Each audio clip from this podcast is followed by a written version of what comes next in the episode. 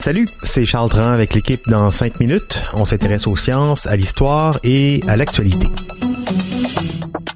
Aujourd'hui, on parle de céréales et de civilisation blé, riz, maïs, sorgho, millet. Ces plantes sont devenues une base de notre alimentation et à raison puisqu'elles offrent un important apport énergétique, mais aussi parce que l'humanité s'est rendu compte qu'on pouvait facilement stocker les surplus de production, ce qui est bien pratique pour faire des réserves en vue de l'hiver, par exemple, pour faire du commerce aussi, organiser la gestion des récoltes d'une année à l'autre, bref, pour se sédentariser à tel point que pour de nombreux historiens, derrière chaque grande civilisation de l'Antiquité, il y a une grande céréale, sans laquelle elle n'aurait pas pu se développer. Alors, quelles céréales sont associées à quelle civilisation et pourquoi parle-t-on surtout des civilisations de l'Antiquité, pourquoi pas des plus récentes? Voici Baptiste Zapirin.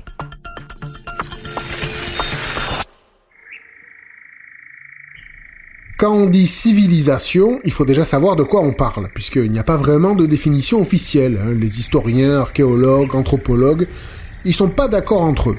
Les critères qui reviennent, c'est une société organisée autour d'au moins une ville ou un village, en tout cas un endroit où les citoyens se sont sédentarisés, avec une structure étatique, on y observe une certaine division du travail, euh, l'agriculture, la science, la technologie, le commerce, la littérature, l'art se sont développés.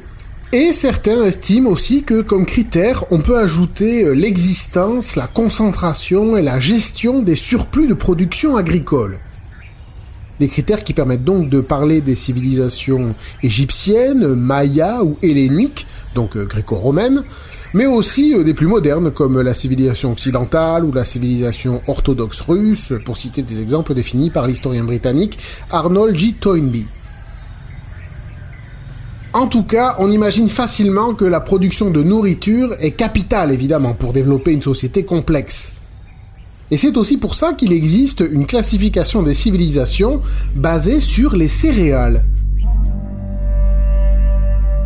L'Antiquité a ainsi vu se développer des civilisations majeures qui ont pu se nourrir grâce à elles. En Asie, par exemple, on parle des civilisations du riz, une plante très présente et adaptée au climat local.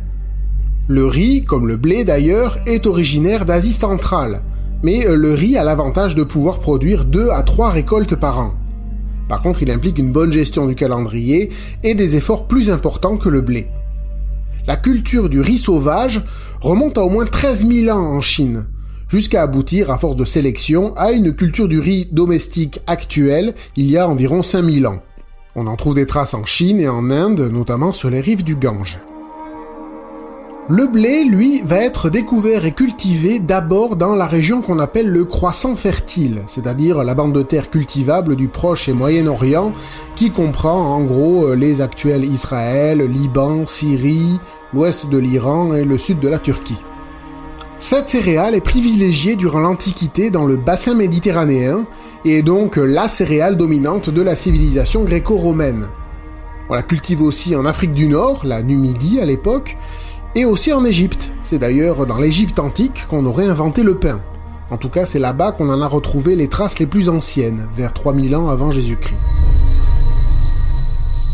Plus au sud, en Afrique subsaharienne, merci au sorgho, la principale céréale cultivée avec le millet. Toutes les céréales ont besoin d'eau pour pousser, mais il en faut pas beaucoup au sorgho, d'où sa culture possible même dans les pays africains plus secs du Sahel. De notre côté de l'Atlantique, c'est la culture du maïs qui s'est avérée à la base de l'alimentation des civilisations mayas, tout comme les aztèques ou des incas ensuite.